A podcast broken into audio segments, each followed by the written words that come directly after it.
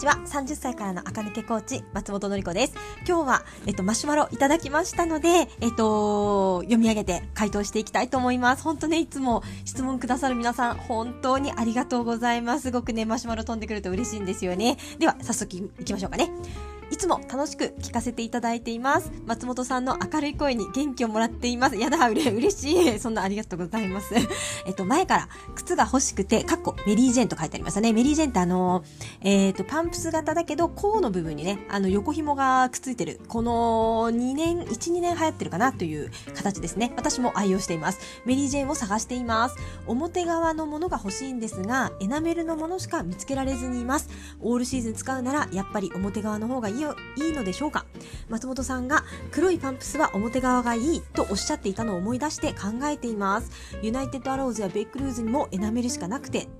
大手好きの時があれば教えていただけると嬉しいです。ってね、質問いただきました。ありがとうございます。そうそう、メリー・ジェーンはね、あの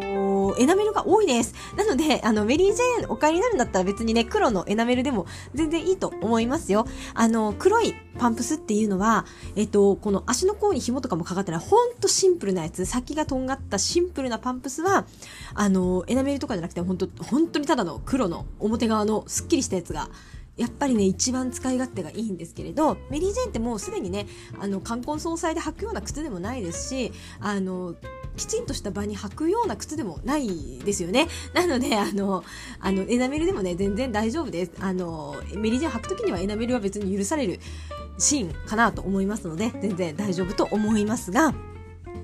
えっと、ほんとね、えっと、まだ、まだ今年も流行りが多分続く、多分というかまあか続く？感じで、えっと、私もね、黒のエナメルのメリージェン一つ持っているんですが、買い替えようかなぐらい履いちゃいましたね。あの、先っちょがやっぱね、あの、尖ってる分、階段とかにね、ぶつかってね、剥げてくるんですよね。で、剥げてくるとやっぱりちょっとみすぼらしいので、買い替えたいなっていうぐらい愛用しています。そして、春の新作で、ブルーのね、もうかなり私ブルベナツってサマーのチームだけれど、あの、イエベ春っぽい鮮やかブルーのメリージェンもね、一足買っちゃいました。はい、これは確か、えっ、ー、と、年末12月中の予約品で、えっ、ー、と、買いましたね。で、この間届いたって感じですけれど、はい、そのぐらい私もね、あの、足が、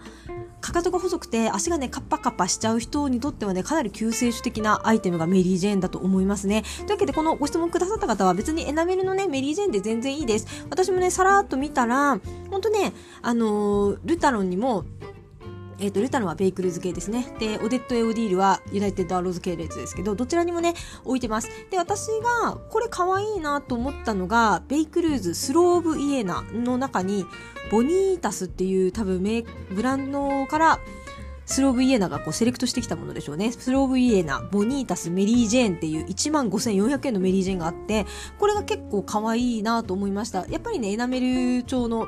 あのー、多分合皮、15,400円ってどうだろう。合皮なのかちょっと微妙なとこ、ラインですけれど、えっ、ー、と、の、えっ、ー、と、もので、えっ、ー、と、可愛いです。ただ、これも、あの、表面はね、テカテカしているので、えっ、ー、と、マットっていうわけではないですね。だけど、これ先が尖ってて、私も欲しいなって思えるぐらい、ちょっと可愛いので、このスローブイエナ、ボニータス、メリージェーンは、ちょっと可愛いなと。今のところ全サイズ22.5から24.5まで在庫があるっぽいですね。はい。そして、えっ、と、マットっぽい、マットっていうかね、表側っぽい合皮ですけれど、表側っぽい感じのものもないかなと思って見ていたら、えっと、パル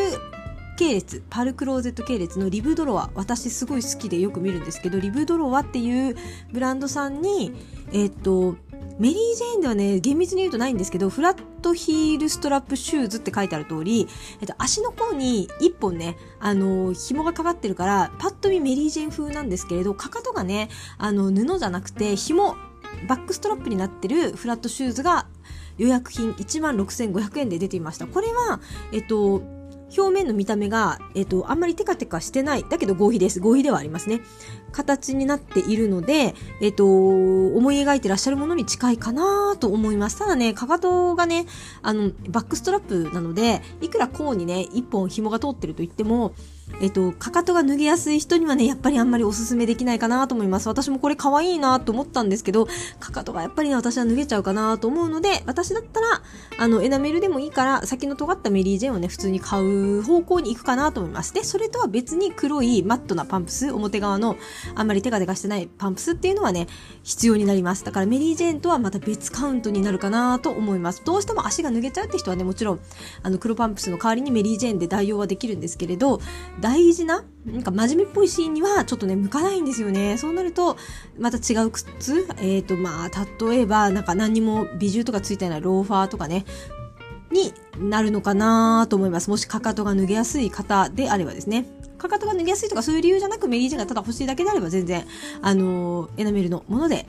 全然十分素敵なんじゃないかなと思います。すごい可愛いですよね。メリージェーンに、あのー薄手のリブのソックスとか合わせるとめちゃめちゃ繊細で可愛いですし、えっと、私がやるのはあの、モヘアのね、厚手のソックス合わせもするんですよ。そうするとちょっとポテッとして、まあ、持ってる感じじゃないけど、可愛い感じにはなりますね。最近もよく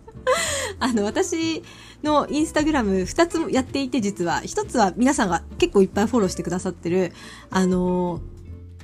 あの、30代の垢抜けルールっていうテーマでやってるインスタグラムで、もう一個が私のね、毎日の服装をただただ撮って置いてるだけっていうね、あの、アカウントをやってるんですけれど、そっち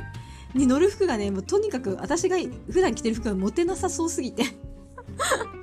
もうね、大体のやつにね、これはモテないですとかね、書いていますね。はい。あのそうなんですよね。えっ、ー、と、モテる服装を作れないわけじゃないんですよ。全然婚活のお客様用のスタイリングもやるんですけれど、ま、自分ごととなるとね、やっぱりこう、自分の心に響いた格好をね、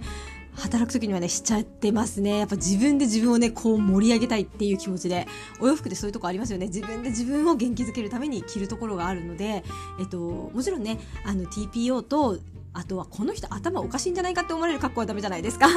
そこまでならないように、ちゃんとこう、あのー、ね、日本の30代であるだろう格好はもちろんその範囲の中ではやるようにはなっていますけれどね、やばいですよね。私がすげえ露出鏡みたいな格好でね、仕事始めたらやばいので、それは自分の満足と、まあ別に露出したい願望もないですね。自分の満足と TPO と、まあ、なんていうかね、やっぱりお洋服って自分の名刺代わりなので、私がこういう仕事をしてる、こういう人となりですよっていうのが伝わればいいかなと思うので、そこの点にね、あの、モテがね、今のところ私の、あの、毎日の格好には持っては必要がないんですよね。なので、あの、私の、えっ、ー、と、その、ワードローブ、あの、コーディネートを載せた方は、方のアカウントは、持ってたい人にはちょっと向いてないんですけど、私がね、普段どうやって着回してるかっていうのがね、載せたらわかるかなと思って、はい。はじ、こっそり始めていますので、ぜひ、あの、お時間あったらフォローしてみてください。たまにあの、私のね、メインアカウントのストーリーズで、あの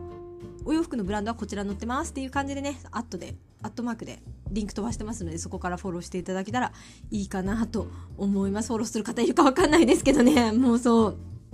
で、眺めてると、えっと、私のね、ワードローブが大体分かってくるようになると思います。結構着回しています、やっぱりね。あ、ボトムスってこれよく着てるなとか、トップスも、あ、この間も着てた、今回も着てたみたいな感じで、結構私着回し、もちろん持ってる服の数がそんなに多くないのでね、着回していますので、参考になるのではないかなと思います。そしてね、これをやり始めて良かったのは、自分でもね、自分の格好がね、一覧性があるとすごく役に立つ、立つんですよね。お洋服買い直す時とかに、あ、この代わりにこれを買ってこっちはもうボロいから捨てちゃおうとかねそういうことにもできますしカバン買う時にもこの格好にもこの格好にもこの格好にも合いそうだからこのカバンは買うに値するなって分かったりとかそういうことがありますね。あとは自分が作ったコーディネートを忘れないっていうのにも使えます。私もね昔はコーディネートなんて忘れることあるのっていうぐらいもう使える服が少なかったんですよ。昔自分のクローゼット全然回せてなかったんですよね。もう十何年前はね。で、今は、結構ね、クローゼット開けてどれもお気に入りでどれとどれを組み合わせても大体いい感じになるみたいに作っているのでできるコーディネートが多すぎて忘れちゃうんですよ。あ、これとこれもできた、これとこれもできたみたいなのがね。なので、こう、取っておいて、あの、残すとね、すごく、あの、思い出すのにもいいなという、新しい、新しいというかね、長年言われてきたことだけど、コーデを覚えておくために取っておきましょうなんてよく言われてたけど、実際に、こう使えるクローゼットになってくると確かにコーディネートって思い出せないぐらいいっぱい作れちゃうからこうやって覚えておくために写真を撮って載せておくっていいなと思いました。というわけで私の、あのえ、ー、と、ワードローブ個人レッスンを受けてくださってるお客様にも、え、ー、と、特に今月とかの方たちには申し上げてますね。なんかあの、誰にも公開しなくていいから、インスタのアカウントで自分のね、自撮りを毎日載せるアカウント、毎日っていうかね、こうおしゃれした日にね、載せるアカウントを作っておくといいですよと。あの、自分のね、あの、フォトに入れとくこともできるんですけど、やっぱりね、インスタの方がよく触るし、あと、フォトの、あか携帯のね、写真フォルダよりも、えっ、と、厳選したものを載せるから、めくるのが早いっていうかね。なんか自分の写真フォルダだと20枚ぐらい撮ったら20枚ぐらい載ったままになるとあんまりこう一覧性がないんですけれどこうインスタってね最初のトップ画像だけがダーッと並んでくれるのですごくね一覧性もあって私としてはインスタでまとめたのが自分普通にね写真で撮って携帯の中で保存しておくよりかは良かったなというふうに思いました。自撮りってかなりねコーディネートが成長するえー、ブラッシュアップするのにすごく役に立つので、ぜひ、あの、今年から皆さんにもね、余裕があればやってほしいなと思います。もうただだから、ね。お金かかるわけじゃないので、コーディネート作ったら写真を撮ってアップするってね、無料でできることなので、無料で成長できるのはすごくいいですよね。なのでやってみていただくといいんじゃないかなと思います。あ、最後はね、全然違う話になりましたけれど、とにかくメリー・ジェーンはエナメルのまま買って丸。で、えっ、ー、と、ただのパンプスを買うときは表側で黒を買っていただくといいのではないかなというのが結論ですね。はい、今日も聞いてくださってありがとうございました。1月30日午後8時からズームで垢抜け講座やります。えっ、ー、と、今日、ついにパワポ作りをスタートしたんですが、まあなかなかいい、自分で言うのもなんですけど、なかなかいい内容に、ね、なると思います。私のズームセミナーっていつもだいたい3300円なんですけれど、セミナー作るときに必ずね、倍払ってもよかったなって皆さんが思ってくれるような内容にしようと思ってやってるんですだから6600円払ってね払ったとしてもめっちゃこのセミナー良かったすっごいためになったってね思っていただけるような内容になるようにいつも